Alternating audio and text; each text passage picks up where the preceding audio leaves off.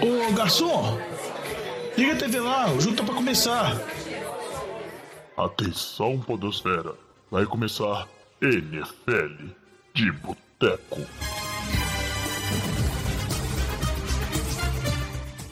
Bem-vindos a mais um NFL de Boteco, seu podcast preferido sobre futebol americano. Eu sou o Thiago de Melo e hoje temos aqui no nosso boteco Diogão Coelhão. Fala, Diogão.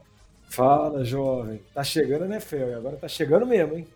Agora, finalmente, viu? Esse ano acho que demorou demais. Não sei se é porque a gente deu uma mini férias aí durante a off-season, mas finalmente chegou, né? E na mesa do boteco aqui a gente tem também Vitor Oliveira. Fala, Vitinho. Fala, Juvenil. Começou a contagem regressiva 10 dias. 10 dias para começar a NFL.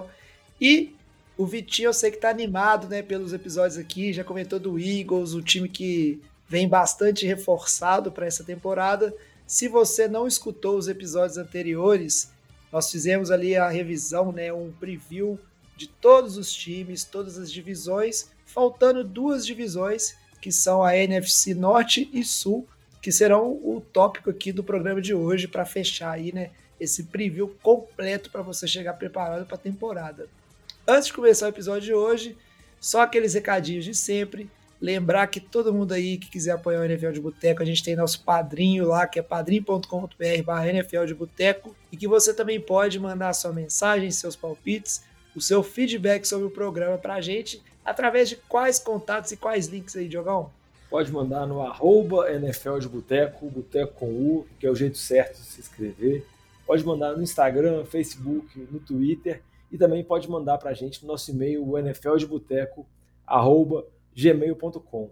E para lembrar também, jovem, que além dos podcasts que a gente fez no NFL de Boteco sobre as divisões, fazendo essa recapitulação e preparação para a temporada da NFL, a gente também está gravando os episódios especiais do Fantasy de Boteco, para preparar os nossos ouvintes que gostam de jogar fantasy, que se divertem com fantasy ao longo da temporada, para tentarem realizar o draft da melhor forma. Então, nós já gravamos o preview dos running backs, gravamos o preview dos receivers, esses episódios já estão disponíveis e no decorrer dessa semana ainda vai sair o preview final de, de Tyrande e de QB, que eu, Vitinho e Lamba estamos gravando e liberando para os nossos ouvintes. Muito bem, escuta lá que fantasy é bom demais. Muito bom jogar, uma das melhores maneiras aí de acompanhar a NFL mais de perto e com os conselhos aí dos nossos especialistas em fantasy, o Diogão, o Vitinho, o Lamba, é garantido que você, no mínimo, no mínimo, vai para os playoffs aí de sua liga. Mais uma coisa, né? Vale sempre lembrar que se você quer um ambiente aí bacana para discutir futebol americano com pessoas aí que estão interessadas e acompanhando a temporada também, você pode entrar lá no grupo de WhatsApp do NFL de Boteco. Os links estão aí nas nossas redes sociais. Qualquer coisa, manda uma mensagem que a gente caminha o link, que é muito bacana ali, tá sempre a galera, né, os nossos ouvintes discutindo ali todo dia as notícias. E agora que vai começar a temporada, vai ficar mais interessante ainda, né, Vitinho? Que aí a gente vai discutir os jogos e as rodadas lá também. Aí a animação tá, vai estar tá latente, todos animados com os seus respectivos times, exceto você, Tigo. Você eu tenho que dizer que o menino lança não, não, não vai não vai fazer o prometido, viu? Que gratuito, cara. Que eu tô aqui quietinho no meu canto e o cara querendo. É... Gratuito não, é porque nós vamos falar a primeira notícia, aí eu vai ficar o seu Diogão discutindo aí, eu vou poder correr a maratona, vocês vão estar discutindo isso aí ainda, então eu já tive que soltar tudo que eu tinha para falar. Vixe. Então, já que você puxou o tema, vamos aqui para o nosso bloco de giro de notícias e falar de algumas coisas interessantes que aconteceram aí desde o último episódio que a gente gravou. Breaking News. Então vamos lá, né? Quer começar, Diogão? Fala aí. Eu já tô vendo que você tá querendo me irritar no programa. Não, não passa programa passado. Não, eu vou, vou, te perguntar. Acho que você tem que falar. O que aconteceu com o Jimmy Garoppolo? Ele vai ficar em São Francisco? Fizeram as pazes? Qual é a situação dos quarterbacks do seu time, jovem? Explica pra gente. A situação é simples, Diogão. Trey Lance, o melhor QB da divisão, continua aí como titular. E a gente ainda tem o melhor QB reserva de toda a NFL, da figura do Jimmy G. Mas o que aconteceu assim de interessante foi que nessa semana o 49ers e o, e o Garoppolo eles, eles reformularam o contrato atual do Jimmy G. Isso serviu para liberar um espaço do cap, mas serviu ali para colocar algumas condições é, interessantes no contrato do Garoppolo essa temporada. É, ele vai receber menos dinheiro garantido, porém tem cláusulas lá que ele não pode ser mais trocado, né? Não sei se por opção dele ele poderia, mas o 49ers agora não pode trocar ele. E ele não pode receber uma franchise tag na temporada que vem. Então, com isso, o Jimmy G garantiu que ao final dessa temporada ele será um free agent e provavelmente vai receber uma baita grana de alguma equipe que estiver precisando de QB. A minha opinião sobre isso é, é simples. Eu acho que o, o, Jimmy G ia ficar no 49ers essa temporada, a não ser que algum QB titular tipo, se machucasse, algum time resolvesse investir antes da trade deadline o Jimmy G, e então já estava meio que encaminhado ele ficar. E as partes chegaram aí num acordo que eu acho que é benéfico para os dois lados, para os dois times. E vamos que vamos. Não vejo muita coisa, não. Você aí que é nosso ouvinte não tá vendo, mas o Diogão tá fazendo gesto de passar pano ali. Então fala, Diogão. Não fica aí só fazendo é, mímica, não. Fala o seu pensamento para os nossos ouvintes e para mim. Não, meu pensamento é o mesmo que eu tinha semana passada, que eu disse que caso São Francisco entenda que o time tem maior possibilidade de vitórias, maior possibilidade de conseguir chegar ao Super Bowl e vencer nessa temporada, se eles entenderem que isso vai ser com o Jimmy G, eu acho que eles vão utilizar o Jimmy G como titular. Talvez não no início da temporada. Acho que vai ser dado uma chance para o Trey Lance, mas acho que se eles não conseguir corresponder, o que eu falei na, no programa passado não era que eu torcia contra o Trey Lance, eu achava que ele não era bom o suficiente e tudo mais. Eu só falei que eu acho que o Shanahan vai colocar para essa temporada o QB que ele acredita ter mais condições de bater campeão, de chegar mais longe. Acho que não, o projeto a longo prazo existe, mas eu acho que se o entendimento for que o Jimmy G pode levar, talvez utilizem ele. Mas eu acho que para São Francisco essa decisão foi uma decisão até interessante.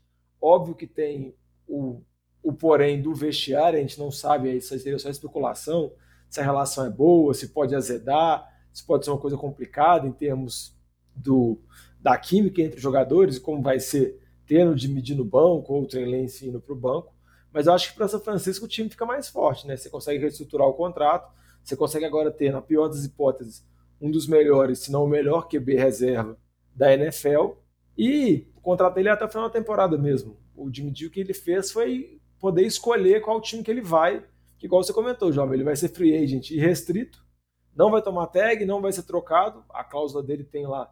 Na verdade, ele até pode ser trocado, mas ele tem que aceitar. Então, basicamente, ele escolhe o time que ele for seja ao longo da temporada, em alguma troca, ou no final da temporada, quando virar free agent. Diogão, só um contraponto aqui. Eu, não é que eu acho que você torça contra o 49ers. Eu acho que você torce contra mim, cara. Contra, eu, contra mim e minha felicidade. Tô de olho não, nisso aí. Boa. Vou, eu vou chamar o Vitinho. Vitinho, me defendi. Não, eu não vou entrar nessa briga ferrenha entre vocês dois, não, cara. Não me põe nessa furada aí, não, Tigo. Só quero então, dizer que a violência é ruim.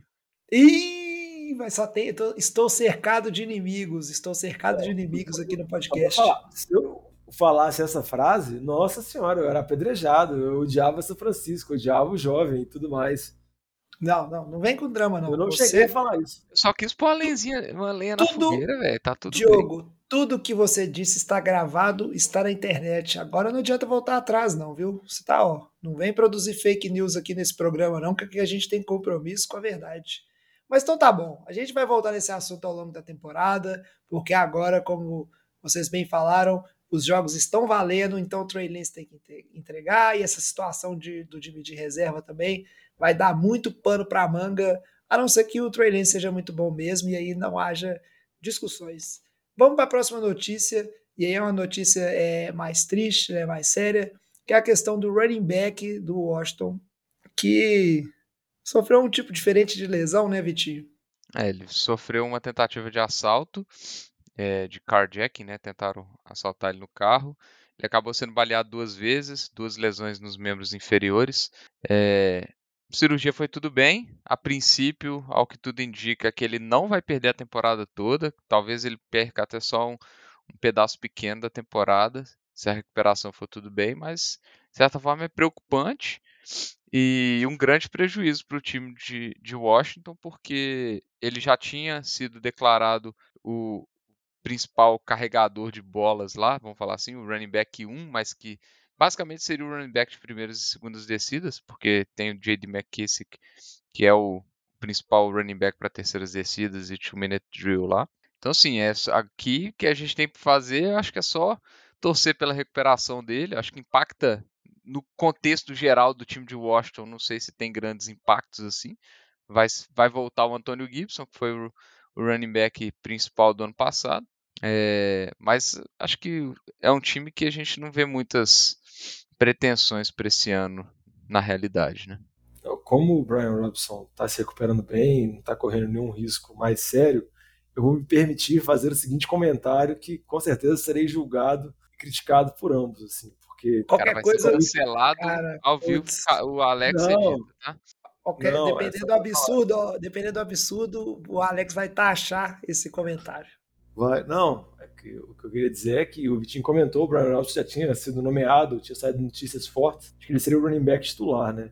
O pessoal mais maldosa poderia dizer que até o Anthony Gibson poderia estar envolvido nisso para tomar posição. Mas o Anthony Gibson sofre tanto fumble que provavelmente ele teria derrubado a arma na tentativa. Então, acho que não tem nada a ver com a história. Que absurdo. Diego. Que absurdo.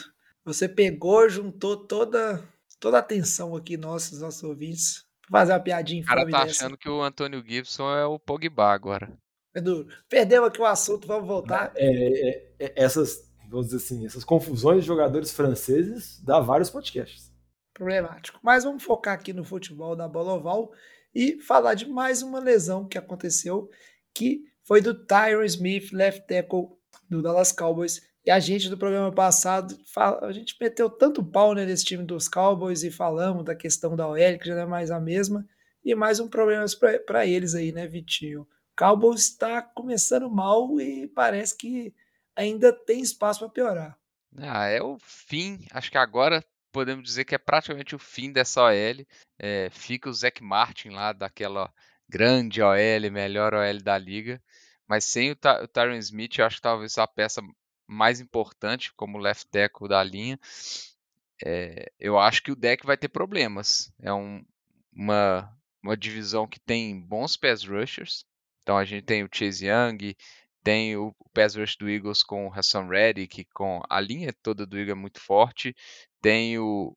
Vamos ver se o, se o Thibodeau vai estar tá lá, mas a linha do, defensiva do, do Giants também está tá um pouco melhor. É, e ele, assim, tá fora no mínimo até dezembro, que é, que é o primeiro reporte que, que a gente recebeu. Então acho que é um, uma grande perda aí para a OL dos Cowboys. E eu acho que pode comprometer bastante, principalmente o jogo terrestre, mas também é, o jogo aéreo ali, quanto tempo que o deck vai ter para lançar esse, esses passes. Muito bem. Então, fechadas as notícias, vamos agora para o assunto principal do programa de hoje e falar das divisões que estão faltando aí para cobrir a NFC. Esse assunto é bom, hein? Merece mais uma cerveja. Conforme fizemos em todos os últimos programas, a gente vai seguir aqui a ordem né, da classificação na temporada passada. Vamos começar pela NFC Norte e quem venceu essa divisão, adivinha, adivinha. Para variar, Green Bay Packers continua aí, né, dominando a NFC Norte, temporada após temporada. E será que esse ano a gente pode esperar a mesma coisa, Vitinho? Green Bay Packers ainda é o time incontestável melhor time dessa divisão ou não? Eu diria que talvez incontestável seja forte para a gente falar, mas eu acho que enquanto tiver o, o senhor MVP Aaron Rodgers lá, esse time vai ser o, o grande favorito dessa, dessa divisão, porque Pô, a gente já viu o que, o Aaron Rodgers faz, como ele consegue comandar o time. Óbvio que a gente não pode falar de Green Bay sem falar da saída do, do Devonta Adams, que foi nos últimos anos a grande arma ofensiva do Aaron Rodgers. É, mas a gente sabe que o Rodgers tem capacidade de, de, de produzir com outras armas. É, o jogo terrestre do time ainda é muito forte, com o Aaron Jones e com o AJ Dillon. Vai ser uma divisão ali entre os dois. O Aaron Jones participa muito do jogo aéreo. É, e eu acho que é bem possível que apareça um, um wide receiver inesperado aí, principalmente entre esses dois que, que foram draftados é, por Green Bay, se eu não me engano, o Christian Watson no segundo round e o Dobb e o Romeo Dobbs no quarto, se eu não me engano. Depois Diogão, confere para mim aí, Diogão, se eu não tô falando bobagem. É... E assim, ainda tem, chegou o Sammy Watkins, não sei, não sabemos até quando ele vai conseguir ser utilizado, mas talvez entre para substituir o, o Marquis, o Valdez Scantling, né, que também saiu além do Devonta Adams. É... E assim, no geral o time não estava ruim, tem uma boa secundária, é... tem uma boa defesa. O, um dos problemas do time era o jogo terrestre ano passado. O Devondre Campbell jogou muito bem, foi renovado para esse ano. Trouxeram no draft também mais um linebacker no Quay Walker e um DT para tentar segurar o jogo terrestre. É, é um time que não é um dos melhores plantéis da liga, mas tem um, é bem consistente. Não, não tem, vamos falar assim, nenhum dos, dos grupos é, são dos piores. E mais o destaque fica em cima do Aaron Rodgers. Eu acho que o Aaron Rodgers com os dois running backs ele pode produzir bastante. E eu ainda acho que é o time favorito para ganhar essa divisão. Só para dizer que o Victor estava correto, ele acertou as rodadas que os dois recebedores de Green Bay foram draftados. E também, aproveitando, só para também falar que eu concordo, que eu acho que é o favorito da divisão, só que eu não sei se ainda, por mais que chegaram essas boas peças, eu também acredito que os running backs vão ter um papel muito importante no ataque, tanto envolvendo, obviamente, o jogo terrestre, mas também o jogo aéreo, principalmente o Aaron Jones, que sempre quando o Davante Adams estava fora, ele se tornava uma máquina de recepção. Mas eu acho que, mesmo sendo favorito ainda na sua divisão, eu acho que Green Bay ainda fica um pouco atrás de Rams, de Tampa, que a gente vai falar um pouco mais para frente. E acaba que esse time, sobre a tutela do, do LaFleur, ele sempre tem campanhas muito positivas assim na temporada regular geralmente está lá, seed número 1, um, seed número 2, vence a divisão com certa facilidade, mas nos playoffs chega sempre deixando a desejar, não conseguiu ainda bater um segundo Super Bowl para Aaron Rodgers, não consegue, sempre tem derrotas assim, assim um pouco acachapantes, derrotas que acabam deixando um gosto amargo que acaba carregando um pouco para a temporada seguinte. Então, acho que o time ainda vai ser forte, mas não vejo tantas expectativas assim. Mas se tem Aaron Rodgers, tem, tem chance, né? apesar de estar veterano, você tem ele, ainda é possível. É, só uma observação, né? Eu acho que talvez seja unânime aqui a gente falar que é um time que piora de forma geral em relação ao ano passado, principalmente pela saída do Devonta Adams. Acho que isso é indiscutível, nem de perto vai ter uma substituição à altura, é... mas ainda é o favorito, ainda tem chances. Eu acho que os jogos de playoffs, que são as recentes entregadas de paçoca, tudo pode acontecer, mas eu concordo, não é entre os favoritos a título, a, Super Bowl, etc. Mas a gente sabe como é que é a NFL.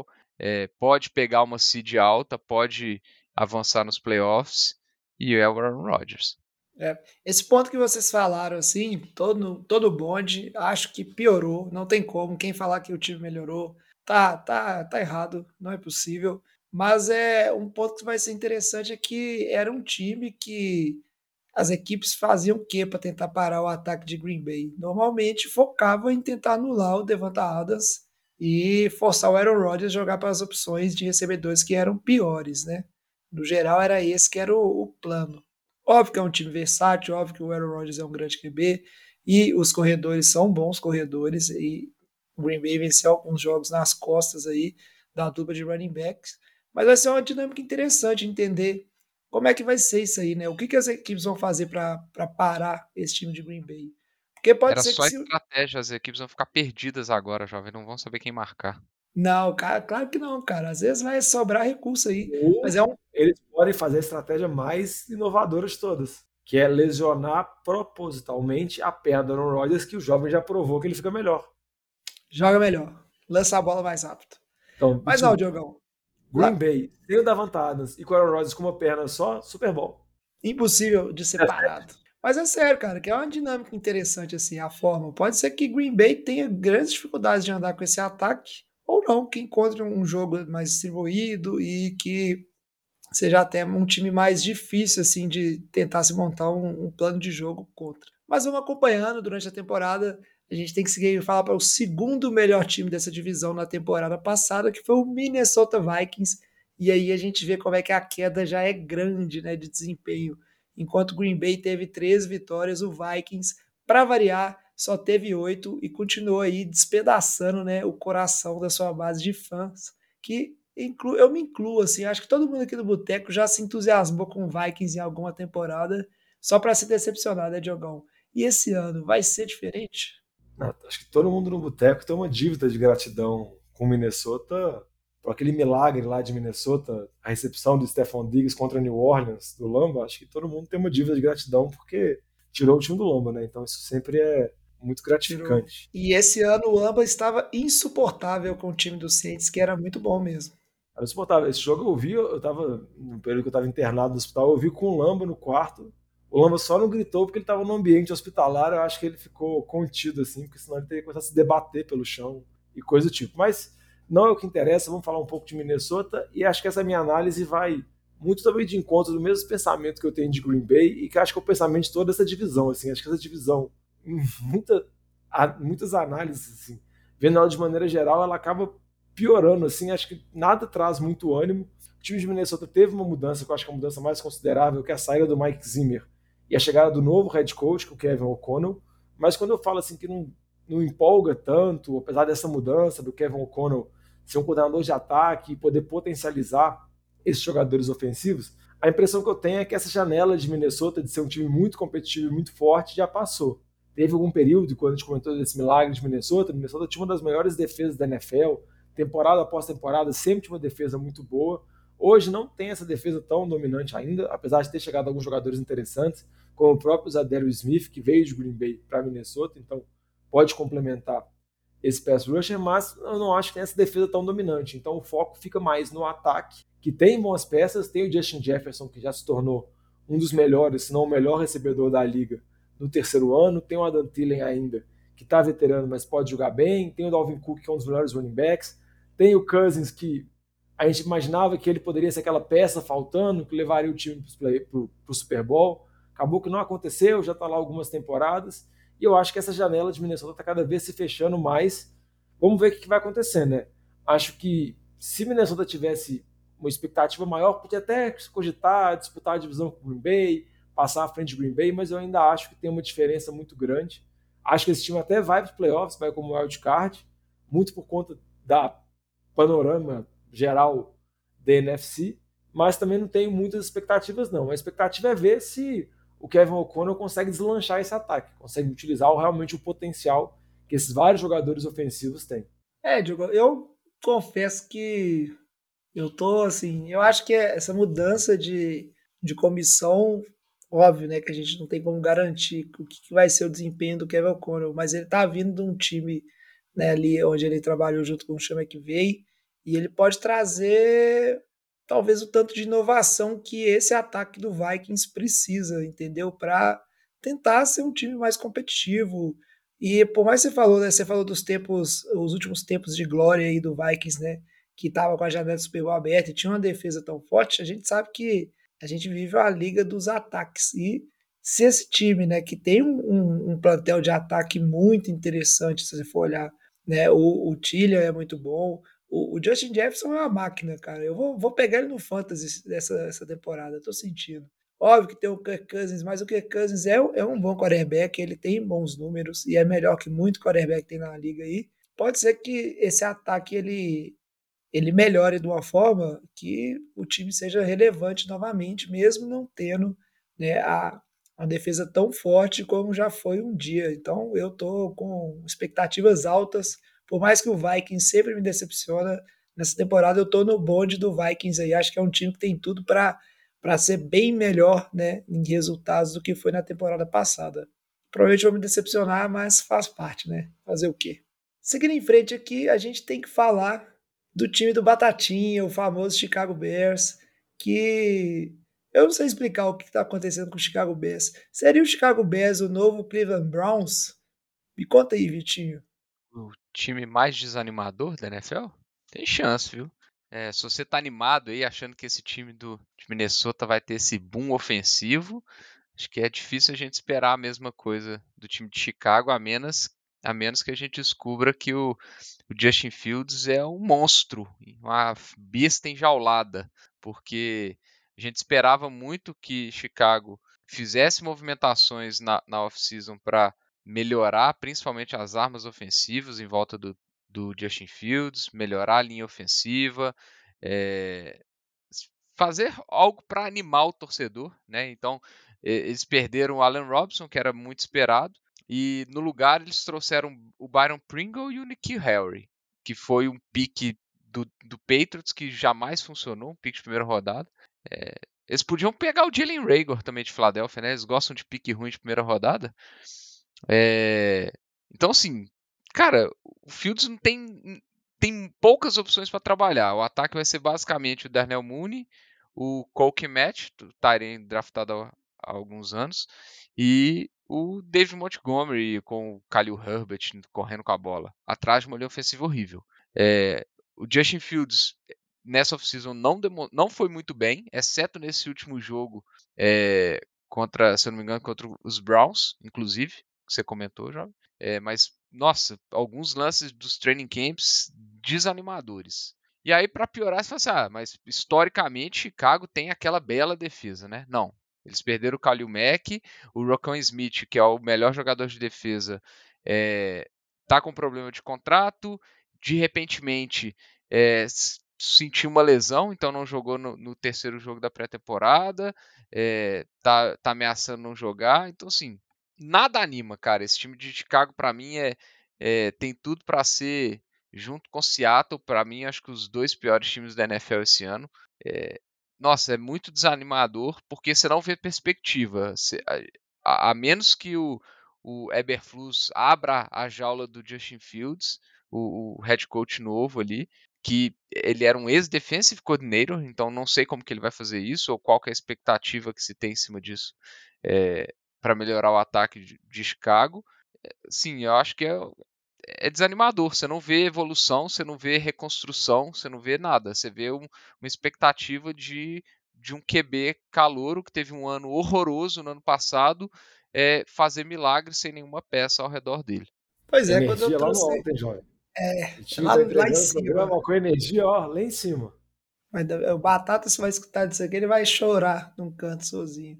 Mas é, é complicado, cara. Quando eu trouxe a comparação com, com o Browns, foi muito nessa questão de falta de rumo, né? O Browns, um pouco antes de estar nessa fase aí, que compete, tenta vencer, e agora até meio desesperado aí com a, a troca do Deshaun Watson, foi um time que passou muito tempo num limbo que parece que Chicago entrou, cara, que é, é uma falta de organização e de cima para baixo que é, ela chega a ser bizarra, desde o do draft do, do Trubisky, e aí né, essas mudanças de, de comissão técnica e a forma como tenta montar um elenco, cara, beira o absurdo você, você draftar o Justin Fields, que é o cara que você quer que seja o seu quarterback do futuro, e de outra forma você aparentemente não tá fazendo nada, né, para tentar dar para ele as chances de vencer, cara. E aí, aquela coisa, será que o Justin Fields já não estava nos planos mais de Chicago? Como é isso? Como, como explica isso, né? Só fazer um comentário. Você sabe também um outro time que deu a vida para pegar um QB que achavam que era a solução e na época tinha até um time forte que não deu certo, jovem? Pensando hum. no Trubisky? Ah. São Francisco contra Elense. Nada, como assim, velho? Que não deu certo, cara. Para. O cara tá, você tá com a visão do futuro. Você tá. Não, joga essa energia negativa pra lá, velho. Eu tô vendo que eu vou ter que não vou poder ficar gravando programa, não. Tá todo mundo contra mim essa temporada. Você ia falar alguma coisa aí, Diogão? Podemos seguir pro Lions. Não, eu só ia falar que eu acho que o que mais importa para esse time de Chicago nessa temporada é conseguir ver alguma evolução do Justin Fields. Né? A primeira temporada dele foi bem complicada, muito porque o time estava sendo comandado pelo Matt Nagy e tava, tudo já tinha desandado desde, desde o início da temporada. A gente via que o esquema de jogo, as jogadas pensadas não eram as melhores possíveis para o QB calouro, para o Fields. Vamos ver agora se na segunda temporada, por mais que o Everplus seja um coordenador de defesa, anteriormente em Indianápolis, vamos ver se o, se o novo, a sua nova comissão ofensiva de Chicago consegue desenvolver, consegue evoluir o jogo do Fields, porque acho que essa é a única expectativa que tem. Porque o time está num processo de reconstrução, mas bem devagarzinho, assim. É, cara, é. eles deram uma peneira pro Justin Field buscar água, cara. Não tem base, não. Você quer a evolução do, do, do, cara, você tem que pelo menos tentar ajudar ele de alguma forma, né? É duro. Pelo, pelo menos é, é um, um contraponto, né? Pelo menos o Jaguars tentou fazer alguma coisa. Bem discutível se, se, é, se foi bom ou não, se vai dar resultado ou não, mas pelo menos eles tentaram trazer algumas armas ofensivas para o Trevor Lawrence, né? Isso a gente não viu com o Chicago, cara. Assim, então, Isso. o que preocupa é, é, é a ausência de movimentação para tentar melhorar o, o, o corpo de, de, armas ofensivas, né? Falar que o Nikhil Harry, que foi um pick 1, que na mão do Bill Belichick não conseguiu produzir absolutamente nada, vai, vai trazer resultado. Byron Pringle, que era, sei lá, quinto wide receiver de, dos Chiefs, é, vai resolver alguma coisa? É difícil, né? É duro, cara. Acho que, se eu não me engano, o Chicago teve. Não sei se foram 10 ou 11 picks de draft e pegaram só um receiver, sabe? Tipo, enfim, a posição que Chicago se colocou é a seguinte: se o Justin Fields tiver outra temporada horrorosa, você não sabe se você bota a culpa que o Justin Fields é horroroso ou se você bota a culpa em Chicago, sabe? Então, tá errado. Alguma coisa tá errada, sabe? Se você não consegue, é, no final das contas, avaliar seu quarterback dentro do que você tá fazendo, problemático. E pra aí, fechar... se o Trubisky der certo na mão do Mike Tomlin, aí que o Ixi. torcedor de Chicago vai ter um filho, né? Aí vai a loucura é, é duro, é duro. Tem, vamos ver, né? Investir em defesa e sei lá. Vamos fechar aqui a NFC Norte. A gente tem que falar da última equipe, que é o Detroit Lions, que é o pior time dessa divisão e provavelmente não acho que não Foi consegue o ser pior time dessa divisão. É, porque talvez Chicago vai conseguir ser pior essa temporada. Mas aqui eu tô otimista, eu não sou negativo igual o Diogão. Não tô aqui para trazer, né, coisa ruim para você, torcedor dos Lions. Eu acho que a situação do Lions essa temporada é muito boa, porque é um time que está em reconstrução, mas aparentemente, né, pelo que tudo indica, está fazendo de uma maneira correta, está trazendo, sempre tentando trazer boas peças e montar uma base antes de tentar trazer o que é o seu QB do futuro. Enquanto isso, deixa o Jared Goff aí ocupando a posição de boa, mas está num processo bem interessante. É o time que está no Hard Knocks, então você aí, fã do Lions, ter um conteúdo extra para ver essa temporada, já que seu time vai perder a maioria dos jogos, mas pelo menos tem um Knocks aí bacana para você se animar e pelo menos o, vamos dizer assim, né, o futuro tá mais promissor do que alguma das outras equipes aí. O processo parece ele tá mais bem definido e bem direcionado, o que é bom sinal. Mas não dá para esperar tanta coisa aí, né? Se chegar a 4, 5 vitórias é muito. Porém, chegar a 4, 5 vitórias é uma coisa boa, porque significa uma posição alta no draft e mais picks aí para tentar reconstruir esse time. Então acho que o Lions é isso aí para essa temporada, a não ser que alguém na mesa pense diferente. Eu acho que o Vitinho tá na hype do Lions. Só um palpite meu. Ele pode. Que? Desculpa. É, Vitinho, eu acho, tá eu acho que a NFC é tão fedorenta, Diogão, que eu em um certo momento eu levei a acreditar que esse time poderia surpreender de alguma forma, mas eu acho que é sonhar muito. Eu acho que é um time que vai ser melhor do que ano passado. Acho que é, tá fazendo uma reconstrução inteligente, igual já falou. Acho que espera-se uma evolução de alguns jogadores. Então eu acho que a linha ofensiva é muito boa. Tem, tem melhorado também a linha, a linha defensiva. Eu acho que se tiver uma evolução na secundária, por exemplo, com o retorno do Jeff Okuda, que até agora é um gigante bust, porque ele mal joga, é, a secundária pode melhorar. É, tem jogadores interessantes, cara. O Amon Hassan Brown foi muito bem temporada passada. Tem o Swift, tem o Jameson Williams que tá lesionado, mas que pode dar uma dinâmica pro ataque. Óbvio, vai tudo ficar limitado no Jared Goff. Isso eu não tô falando que é um time maravilhoso, não. Mas eu acho que é um time mais interessante. Eu acho que é um time que pode chegar ali a sete vitórias na temporada. Acho que vai ser difícil chegar no playoffs, mas eu acho que pode incomodar em algumas partidas. Muito bem, muito bem. E agora, para fechar a NFC Norte, os palpites. Começa aí para a gente, Jogão. Fala quem são suas apostas para essa divisão. É, minhas apostas para essa divisão são as apostas padrão, né? Green Bay vencendo a divisão, para variar, por mais que eu falei que não tem muita expectativa de melhora. E eu acho que Minnesota também acho que vai acabar indo como wildcard, muito por conta do quão complicado é essa NFC. Quando eu falo complicado, leia-se ruim. É o, é, o, é o, tipo assim, é o melhor entre os piores, né? Será Minnesota, talvez? O que, que você acha aí, Vitinho? Eu sigo o relator aí. Green Bay vencendo a divisão, Minnesota de wildcard. Muito bom. O Lamba e o Alex estão no mesmo palpite, Green Bay e Minnesota. O Luiz, Green Bay, Minnesota, mas como ele escolheu pouco wildcard na semana passada, votou em Chicago, que é um absurdo, sabe? É um absurdo. Um absurdo. Não faz o menor sentido. Tá fazendo a média É com, com batata. né? Eu quero saber o que, que o Batata ofereceu pro, pro Luiz por esse voto aí. Pois é, não é possível. Eu, por outro lado, eu vou ser do contra aqui. Eu vou votar em Vikings ganhando essa divisão. Tô no bonde do Vikings e eu me recuso a acreditar, apesar que provavelmente é verdade, que o Green Bay, mesmo piorando, perdendo o Devonta Adams, que é seu melhor jogador, ainda o Aaron Rodgers vai carregar esse time nas costas aí para morrer na praia nos playoffs, diga-se de passagem, mas talvez vai ser o melhor, mas vou votar contra, vou botar minhas fichas nos Vikings. E aí, fechando os nossos palpites, a gente aproveita aqui e segue para o nosso próximo bloco para falar da NFC Sul. Ô Fábio Júnior, traz aqui uma porçãozinha de batata frita e uma cerveja gelada pra nós. NFC Sul, Diogão.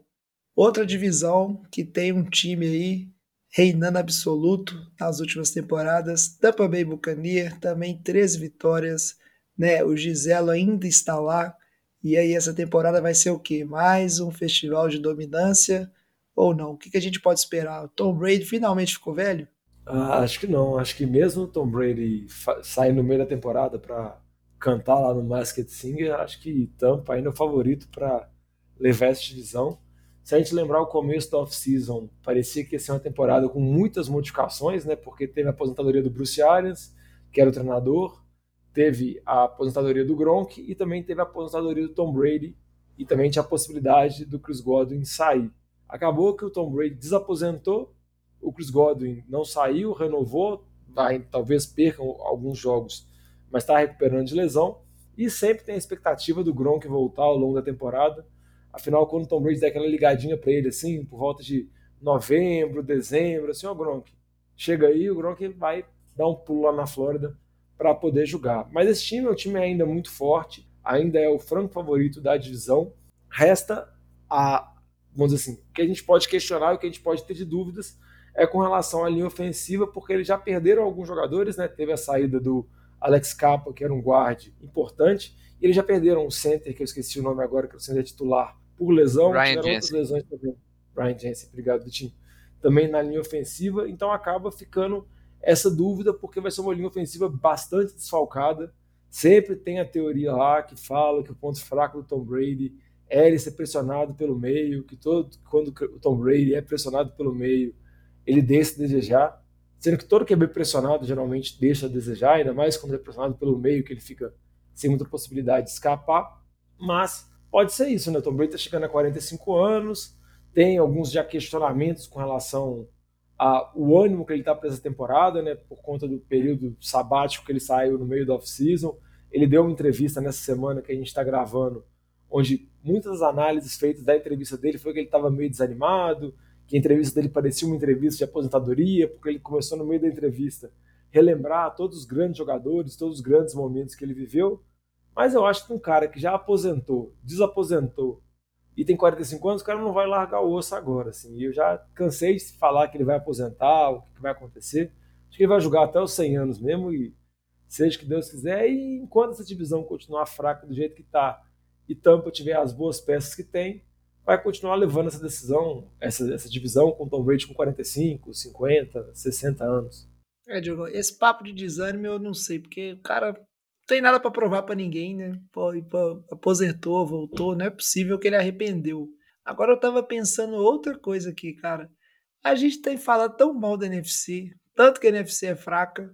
Já pensou se o Tom Brady tivesse aposentado? O Tanto que essa conferência tá mais horrorosa ainda. Pensa nessa divisão, né? Sem o Tom Brady, Nossa, que é situação que seria, né? Pô, a situação da NFC realmente tá, tá complicada, viu? Não tá fácil, não. Mas é isso aí, né? Sobre é, Tampa Bay, eu só tenho a dizer que esse ano aí é ano sim do Tom Brady. Então fique de olho nessa fera, porque a chance de ganhar é real. E eu acho que ele voltou da aposentadoria só por isso. Ele fez as contas e falou assim: pô, aposentei no ano não, tá errado.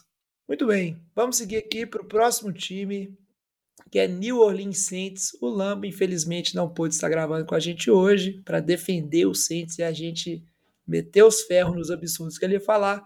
Então sobrou pro Vitinho aí, que eu acho que não vai defender tanto esse time, não. O que, que a gente pode esperar do time para essa temporada, ô Vitinho? Ah, eu acho que é um time com algumas, muitas incógnitas. É, eu acho que as principais saídas o time tentou endereçar, mas as incógnitas não ficam em cima disso. Né? Assim, perderam o Teron Armstead, um left tackle dos melhores da NFL, trouxeram um, um left tackle do draft. Não sabemos como que vai ser, como que isso vai funcionar. Perderam o Marcus Williams, trouxeram o Texugão do Mel, então pode ser que resolva o problema. É, trouxeram também dois wide receivers interessantes, né? O Jarvis Landry e o Chris Olave no draft. Então melhora um pouco esse, as armas ofensivas que ano passado foram medíocres demais. Estavam realmente muito ruim o corpo de recebedores do, do Saints.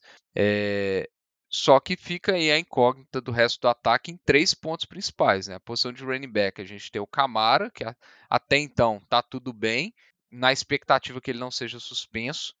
É, lembrando que no Pro Bowl ele teve aquele episódio de, de agressão a uma pessoa lá no, no hotel em Las Vegas, então tá se desenvolvendo essa história aí da suspensão do Camara, se a NFL vai ter que fazer uma tomar alguma decisão ou se isso vai, vai ficar pro ano que vem. Então é uma incógnita. Tem a incógnita Michael Thomas. O cara não joga tem quase dois anos.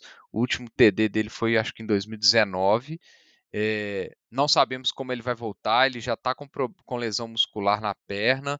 É uma grande incógnita. E a última grande incógnita é como que vai ser o James Winston. Né? É, re, renovaram com ele, pensaram que eles iam trazer outro QB, mas mantiveram o James Winston.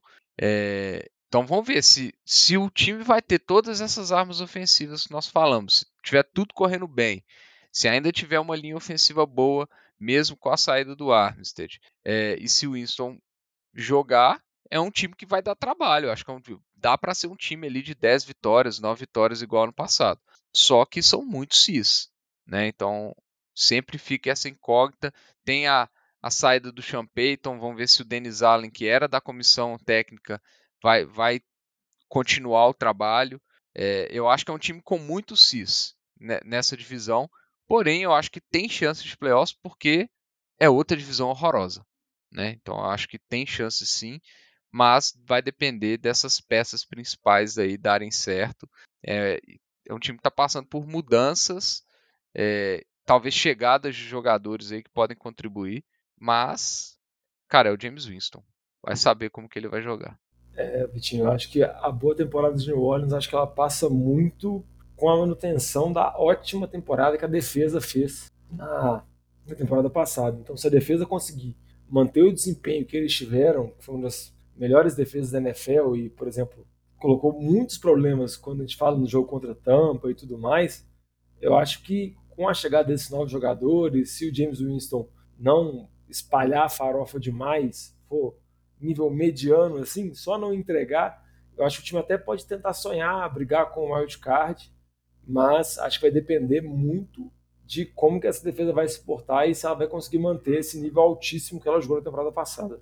É, mas assim, um time com uma excelente defesa com um ataque que tem boas armas ofensivas e um QB mediano, ele pode incomodar, pode, mas é difícil a gente falar que vai chegar muito mais distante do que um wildcard. É basicamente o São Francisco do ano passado. Vamos falar assim. É um QB mediano, com o Jimmy D. A gente não coloca o Jimmy D levando esse time de São Francisco numa final de, de campeonato. Por isso que eles estão tentando o Trey Lance, obviamente. Porque é exatamente Embora isso. já levou. Embora. Que absurdo, cara. Já levou para um Super Bowl e para Ah, ô, jovem, mas sabe, foi a maior cagada da sua vida aquilo ali, cara. Vai. Cagada Aceita. Nada. Não, Aceita. vocês que, cara, vocês não aceitam, vocês têm uma raiva do Jimmy D. Mas que é mas o que eu quero dizer é o seguinte: Ah, não, eu defendo ele. velho. é muito difícil você montar um time de sucesso sem uma, uma peça principal de QB. É difícil, não é simples. Joe Flacco, foi, é, pois é, quantos anos que já tem isso, Diogão? Que, que, o, que o-. O Eagles. pô, calma É, lá, Nick não. Foles foi um mito naqueles playoffs. É, cara, mas é, pelo muito difícil, é muito difícil, é muito difícil. Mas é muito A difícil. regra, o eu tô geralmente, é ter o seguinte, QB A regra é ter o QB que, que vai levar, que vai jogar muito. E, e assim, tudo pode acontecer, gente. O Joe Flacco, naquele, naquele Super Bowl do- dos, dos Ravens, ele vendeu a alma pro diabo. Naque, naqueles playoffs. Foi um absurdo que ele jogou. O Nick Foles também, nunca, na, nunca antes na vida do Nick Foles ele jogou tão bem e nunca depois daquele ano ele jogou tão bem. Tanto que o Eagles nem continuou com o Nick Foles no time depois daquele ano. É, então, assim, é muito difícil, é muito improvável, os times sabem disso. É, e se o James Winston, a menos que ele tenha uma guinada, ele jogou muito bem até a lesão dele no, no ano passado, mas a menos que ele eu não sei se o James Winston do, de Tampa Bay, que teve 30 TDs, 30 interceptações na temporada, consegue fazer alguma coisa, entendeu? E foi uma temporada absurda dele. Ele teve mais de 5 mil jardas naquela temporada. Eu não sei se é suficiente é. para levar o time para uma final de campeonato, por exemplo. Sobre, sobre o Saints, só tem uma coisa que me agrada. É porque eu vivi para ver o Lamba elogiar o Andy Dalton e pedir o Andy Dalton eventualmente como titular do time dele. Tenho certeza que isso vai acontecer e aí já estou satisfeito. Para seguir com essa divisão, que não está das melhores, é, NFC tá triste, viu? Realmente, o trem tá complicado. Atlanta Falcons. E o Falcons tem, eu enxergo um lado bom, cara. O Falcons, a, a grande, né, a maior mudança desse time é a saída do Matt Ryan né, como quarterback. E aí as opções que a gente tem é o Mariota, mais o, o Desmond Reader que eles draftaram. Mas você vê que finalmente o time do Falcons né, aceitou os donos, né, a diretoria, pararam com aquele papinho que o time estava pronto para vencer agora, aceitaram que a chance foi naquele Super Bowl que o time passou e que precisa de uma reformulação, precisa de ter uma reconstrução, né, uma coisa mais profunda para tentar montar um elenco, né, uma outra filosofia e até tirar essa zica daquele Super Bowl para tentar chegar em algum lugar. É um time que a gente via nas últimas temporadas, né, sempre naquela situação, muitos problemas, sempre ah, o ataque tá bom, a defesa tá ruim, aí a defesa às vezes melhorava um tiquinho, o ataque não entregava nada, e agora resolveram né, virar a página com essa saída do Matt Ryan. E a gente sabe que nessa temporada provavelmente é um time que não vai arrumar grandes coisas assim, né? A gente teve, viu na temporada passada as limitações, mas a reconstrução já tinha começado, né, com as peças que eles foram trazendo. E agora é expectativa do futuro, né? Está num período de transição. Não vai ser o Mariota que vai titular. Provavelmente não acho que o Desmond Reader também será o futuro dessa franquia. Mas agora a gente espera aí, né? Ver o que, que o Falcons vai conseguir fazer esse ano e o que, que ele será daqui a dois, três anos. É, acho que nem o Falcons sabe. Até alguns jogadores que nem são tão veteranos assim, acho que a Atlanta conta para o futuro. Como, por exemplo, o caso do Calvin Ridley, que essa temporada está suspenso por conta de aposta em jogos. Temporada passada se afastou por conta de problemas pessoais. E era um jogador que, dependendo, podia ser uma das peças importantes nessa reconstrução do time. Você pensar, o time vai ter o, o Kyle Pitts, tem o Calvin Ridley e agora chegando o Drake London, você já podia falar que seria uma, um corpo de recebedores muito forte, muito jovem e estaria, vamos dizer assim, acertando o QB, você conseguiria acelerar esse processo bem rápido. Agora, sem o Calvin Ridley, tem que ver como o Drake London vai se, se desenvolver. E o Mariota, como você mesmo comentou, jovem, é um, mais um QB de ponte, já trabalhou com o Arthur Smith anteriormente em Tennessee. Então, o Atlanta vai no processo dele, aos passos curtos assim, para conseguir sua reconstrução. Muito bom, Diogão. E para a gente fechar a NFC Sul, fala para a gente então, Diogão, do Carolina Panthers, esse time aí que. Outro, né? Que teve a era do Canilton, sumiu do mapa e continua nesse limbo aí. Será que esse ano vai? É um time que pelo menos teve várias mudanças interessantes aí, né? Então, o que a gente pode esperar do Panthers? Podemos estar empolgados? O que, que o torcedor do Panthers pode esperar dessa temporada? Ah, eu, esse ano eu acho que é um ano bem decisivo para Carolina, pensando, vamos dizer assim, no futuro curto do time, porque eu acho que é um ano muito decisivo para a comissão técnica atual, o Matt Rule. Ele chegou com uma expectativa muito grande na NFL, vindo do college, pegou um contrato longuíssimo, não tão longo como o do Gruden, mas também um contrato muito longo, tendo plenos poderes, porque Carolina também era aquela situação do dono que tinha acabado de comprar o time, então tinha feito uma mudança muito grande para colocar os funcionários da confiança dele. Mas o Rule teve uma expectativa alta no início, chegou a mostrar alguma coisa, mas temporada após temporada vem decepcionando. Eu acho que nessa temporada, se ele não conseguir levar o time de Carolina para os playoffs, que eu acho que não vai, ele provavelmente vai ser um dos treinadores que vai ser mandado embora e que não deve ficar para a próxima temporada. E essa mudança grande na comissão técnica provavelmente vai causar várias outras mudanças ao longo do time. Então, não sei o que vai ser desse futuro de Carolina. Acho que vai depender muito de que for essa temporada e também vai depender de como vai ser o Baker Mayfield. Né? O Baker Mayfield teve uma temporada muito boa como calor em Cleveland, teve altas expectativas nele, deixou a desejar. A temporada passada acho que foi muito decepcionante, muito porque o ponto que a gente balizou dele era um ponto de que ele talvez pudesse se tornar um QB de franquia ou um dos top 10 QBs da NFL. Acaba que não é, não acho que ele está entre os piores QBs, acho que ele é um QB mediano, 20, mas é aquele QB que, eu estava discutindo anteriormente, que provavelmente não vai levar seu time a lugar algum. Você precisa ter um elenco muito forte para poder carregar esse QB. E Carolina não tem esse elenco, então a gente vai ter que ver como que vai ser a chegada do Mayfield. Tem boas peças, tem lá o DJ Moore, tem o McCaffrey também que está convivendo com lesões, mas em condições é um dos melhores running backs da liga, né? É uma máquina correndo, recebendo. Vamos ver o que vai acontecer, né? Mas a minha expectativa não é muito boa para Carolina e poderia apostar que às vezes o Matt Rule nem termina a temporada como treinador. É o duro desse time, Diogão, é que, cara, o Baker Mayfield, a gente viu lá em Cleveland, né? Eu não gosto de ficar metendo muito, muito sarrafo nos quarterbacks, não. A gente viu o Browns, um time que dependia muito do jogo corrido, e o Baker Mayfield pouco conseguia fazer para ajudar né, a, a, sua equipe a ser um time mais dinâmico né, em termos de, de playbook. E aí parece que a impressão que eu tenho é que Carolina vai ser aquele repeteco do que tem sido nos últimos anos, que é depender muito do McCaffrey enquanto ele está saudável. E quando o McCaffrey machuca, o time acaba e por fim tem um desempenho medíocre na temporada, né? Não sei que tem uma reviravolta muito grande do Mayfield, mas acho que não dá para esperar depois de, de tantas temporadas assim. Ah, é, também acho que não pode esperar muito não, mas eu acho que tipo assim, mesmo se o Mayfield tiver o desempenho dele nada demais, eu já acho que é uma evolução considerável com relação a Sam Darnold, assim. Não que esteja evoluindo de uma grande bosta para uma bosta vai fazer seu time deslanchar na NFL, mas eu acho que já é uma evolução, já é uma melhora, e aí tem que ver, né, como com as outras peças, Carolina investiu muito em linha ofensiva nos últimos anos, trouxe mais uma vez o, agora draftou o Wikin Ekonu na primeira rodada do draft. Vamos ver se, se consegue pelo menos estabelecer uma trincheira muito forte, conseguir estabelecer um jogo terrestre muito forte com o McCaffrey, que é um dos, um dos melhores running backs da liga. Talvez o Mayfield sendo mediano, esse time consiga fazer alguma coisa, né? consiga sonhar com algum wild card para tentar manter essa comissão técnica pelo Matt Rule, mas acho que não vai ser não. E mas eu acho que o Mayfield ainda é uma evolução. Não que seja a evolução para o Sandarnold e para o Cam Newton praticamente morto.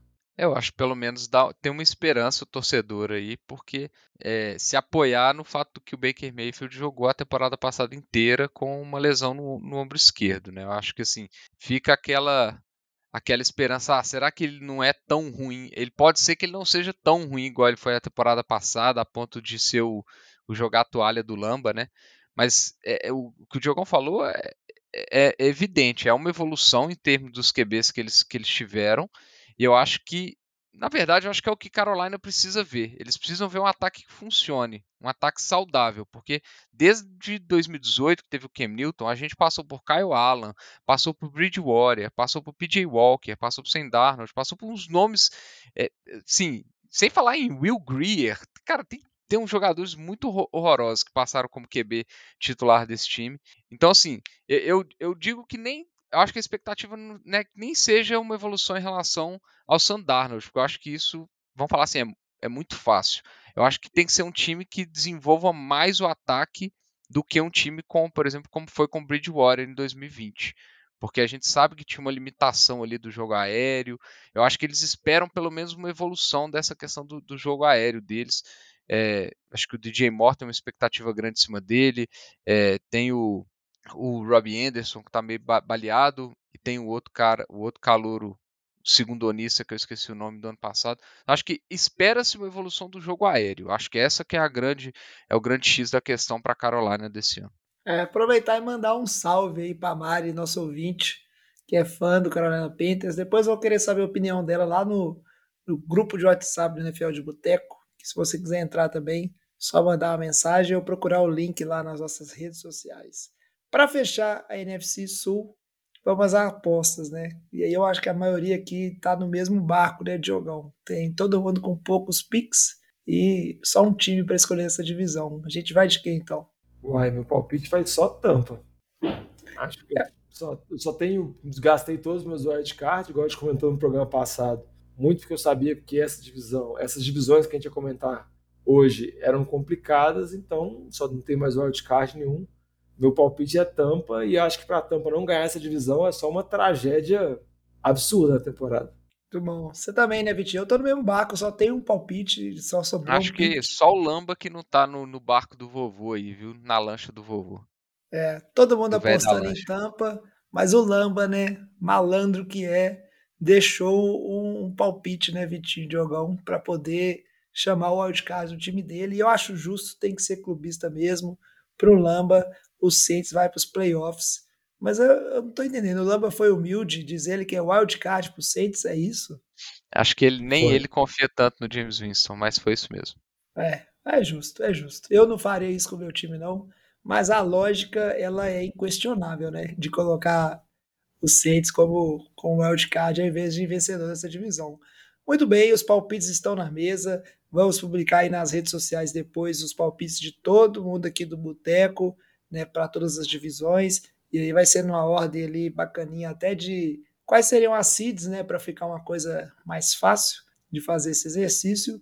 Mas a gente chega ao fim então, lembrando aí, se você está escutando esse episódio e não escutou algum dos programas anteriores, quatro episódios do Boteco, passando por todas as divisões, todos os times, o guia completo ali para você começar preparado para essa temporada, saber a situação de cada time, o que, que você pode esperar, né? Com que pé que cada time, cada divisão está entrando para essa temporada do NFL que está chegando, o Vitinho falou muito bem, daqui a 10 dias, né? Semana que vem já tem NFL de volta coisa boa demais.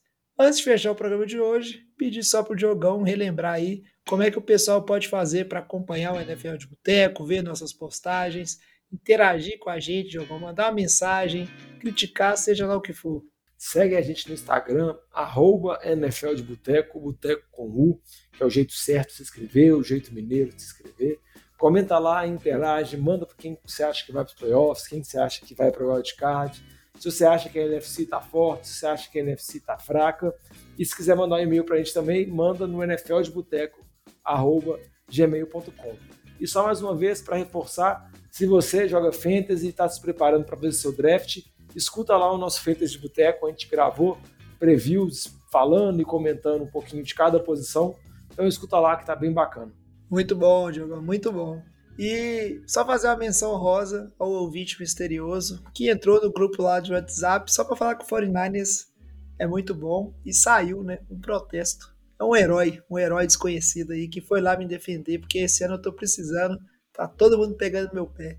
Mas é isso aí, a gente vai ficando por aqui, né? Vamos nos despedir de vocês, nossos ouvintes. Muito obrigado aí. Muito obrigado também, Diogão, Vitinho.